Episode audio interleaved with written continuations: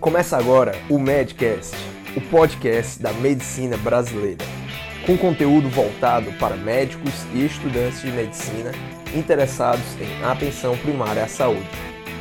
O Medcast é uma produção da Núcleo MD, organizado pelos médicos Daniel Coriolano e Roberto Maranhão, o Bob.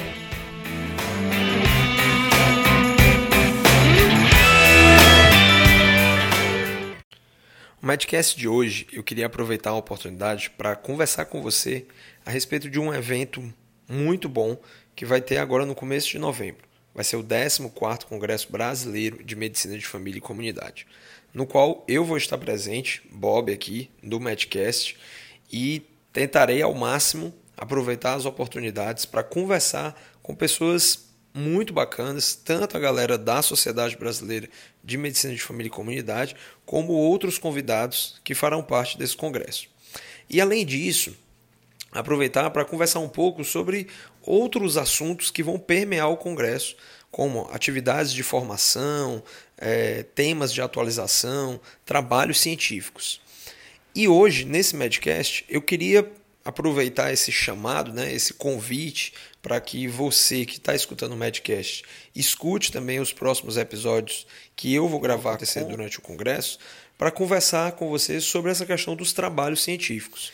E para esse ano, nós temos a felicidade de que tanto preceptores quanto residentes juntos vão levar um somatório que vai ultrapassar o número aí dos 40 trabalhos científicos que vão ser apresentados durante o congresso. E esses trabalhos eles têm uma importância muito grande. Né? Muita gente pensa que pelo fato de estar sendo apresentado em um congresso, o trabalho ele perde um pouco a importância. Mas uma apresentação no congresso, ela geralmente costuma ser um primeiro passo. Um primeiro passo para um trabalho que poderá se tornar um artigo, poderá se tornar uma pesquisa mais robusta, poderá de repente se tornar o trabalho de conclusão de curso de você que está terminando a faculdade e que isso é exigido dentro da sua faculdade, ou que esteja terminando a sua residência. Então, a questão dos trabalhos científicos é um tema muito importante e que muitas vezes nós terminamos não nos aprofundando muito. E por esse motivo ficamos receosos, muitas vezes, em é, iniciar uma pesquisa, por achar que isso pode ser algo muito complexo. Bom, dentro do contexto da medicina de família e da atenção primária, que é o tema do congresso que vai acontecer, né, o Congresso Brasileiro de Medicina de Família, é muito comum nós termos uma série de trabalhos, uma série de publicações que estão relacionadas à nossa experiência do dia a dia. Relatos de experiência né, são muito comuns dentro desse meio da atenção primária. E isso pode ser sim um alvo de um artigo, de algo mais robusto, que possa ser mais bem elaborado, porque tem como objetivo principal você compartilhar as informações. E às vezes uma experiência bem sucedida no âmbito da atenção primária, ela pode ser o primeiro passo para que outras ações semelhantes a esta que você ajudou a compartilhar através de um trabalho, através de uma apresentação no Congresso, elas possam realmente se transformar em ações permanentes no âmbito da atenção primária por todo o país. Então, eu queria né, aproveitar esse espaço do Medcast para dizer que fazer um trabalho científico não precisa ser obrigatoriamente algo complexo.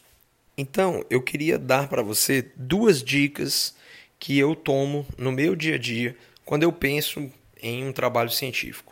A primeira delas vale mais para os estudantes, né, mas também de repente para os residentes, que é você procurar um professor, procurar um orientador que tenha um, uma área de atuação que também seja algo do seu interesse. Isso é muito importante porque você vai aproveitar a experiência que esse outro profissional já tem e com isso você tende a crescer muito mais. Quais são as linhas de pesquisa que hoje estão sendo executadas dentro daquele campo que você tem interesse? E a partir daí tentar se engajar em algo que realmente é, lhe proporcione prazer em fazer, muito além de simplesmente estar cumprindo uma tarefa que seria publicar um artigo, por exemplo. Uma outra dica, e aí essa dica já vale para todas as pessoas, é que nós temos consciência de que um, um trabalho de pesquisa, um trabalho científico, ele não precisa ser algo que você vai ter que começar do zero. Então, você pode aproveitar experiências que são bem-sucedidas no seu ambiente de trabalho. E aí, para que você possa realmente é, desenvolver algo novo ou aprimorar algo que já existe, a dica é procure nas bases de dados tudo aquilo que já diz respeito ao tema que você quer abordar. Então, hoje em dia, é, praticamente todos os profissionais da área da saúde eles têm acesso a diversas bases de dados, como a Biblioteca Virtual de Saúde, como a Cielo, que são excelentes pontos de partida para você que quer fazer uma pesquisa. E a partir daí é colocar a mão na massa. Se você nunca fez um trabalho científico, o meu conselho para você é que comece com assuntos mais simples de você elaborar, como os próprios relatos de experiência, que nada mais são do que você compartilhar algo que acontece no seu ambiente de trabalho ou no seu ambiente de estudo e que você acredita que possa ser compartilhado no, no, com o intuito de propagar aquele conhecimento, porque ele pode vir a ser útil em outros ambientes, não somente onde você trabalha. Mas se você já tem experiência com trabalhos científicos e quer aprofundar, levando ao nível de trabalhar com pessoas, então a sua pesquisa provavelmente vai precisar de algo que se chama Comitê de Ética e Pesquisa. No caso, um parecer, uma autorização para que você desenvolva os passos da sua pesquisa.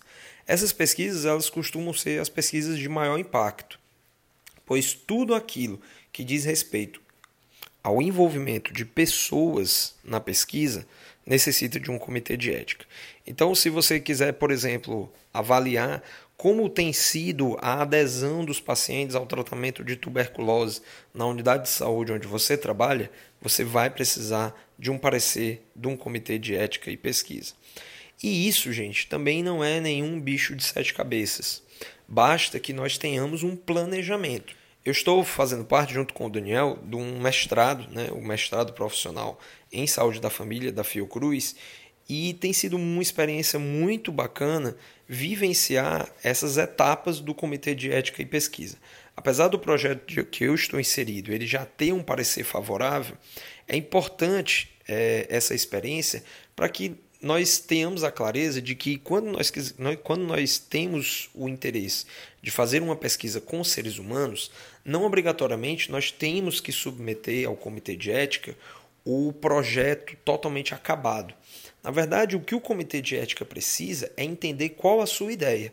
Portanto, quando você tem o interesse de, como no exemplo que eu falei, trabalhar com pacientes que são tratados por tuberculose, o que o comitê de ética precisa saber é que tipo de riscos você vai submeter essas pessoas durante a sua pesquisa. E se o comitê der o parecer favorável, vai ser porque ele entendeu que a sua pesquisa ela tem um potencial de melhorar a assistência a esses pacientes.